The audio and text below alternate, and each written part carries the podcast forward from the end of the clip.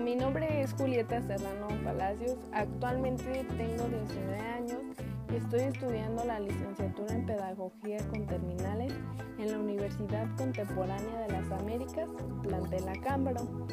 Hoy les vengo a hablar sobre el tema de la organización escolar. Para empezar, la escuela materializa el derecho de hombres y mujeres de acceder a la educación escolarizada por lo cual la escuela tiene dos principales objetivos. El primero, lograr sus metas y por consiguiente mantenerse en el tiempo. Al igual, ya que la escuela es vista como organización, es importante mantener y nombrar sus principales características. La primera es que la escuela tiene un objetivo y una misión ya definidos, además que tiene una estructura jerárquica e implica patrones motivacionales por parte de sus alumnos. Posee una cultura organizacional en la que están incluidos valores, normas y roles. La escuela por sí misma posee otras características que me es importante nombrar. La primera es la naturaleza compleja de los objetivos por no ser estos lo suficientemente precisos y medibles, ya que no se especifican con claridad las conductas cotidianas que el maestro adopta para alcanzar dicho objetivo. La segunda es la variabilidad de la motivación para aprender de los estudiantes al ingresar a la escuela, ya que algunos estudiantes ya vienen muy motivados para aprender un nuevo conocimiento.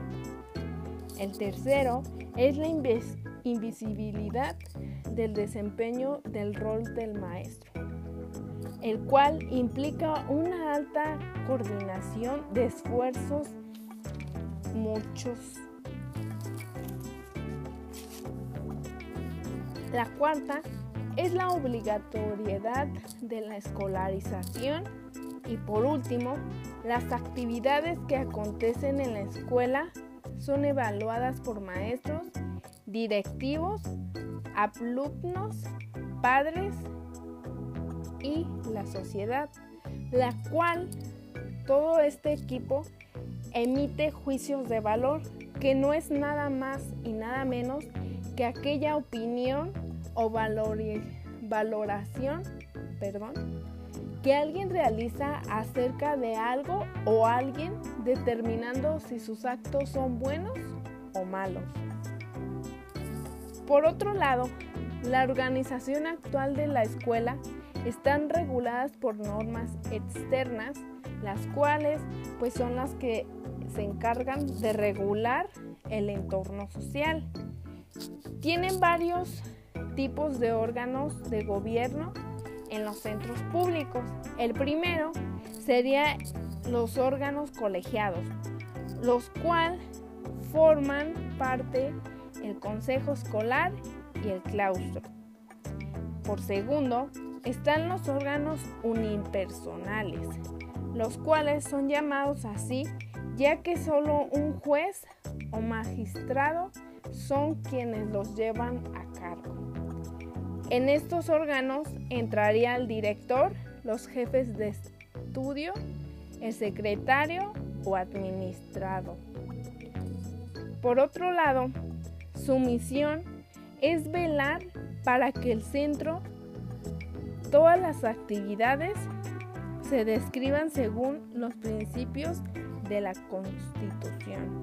Además, velar por la calidad de la enseñanza garantizar que se ejerzan los derechos de los profesores, de los padres y de los alumnos, al igual que favorecer la mayor participación de toda la comunidad educativa. Los sectores de la comunidad que participan en el centro son tres, profesores, tutores, padres y madres, y la administración local. Gracias.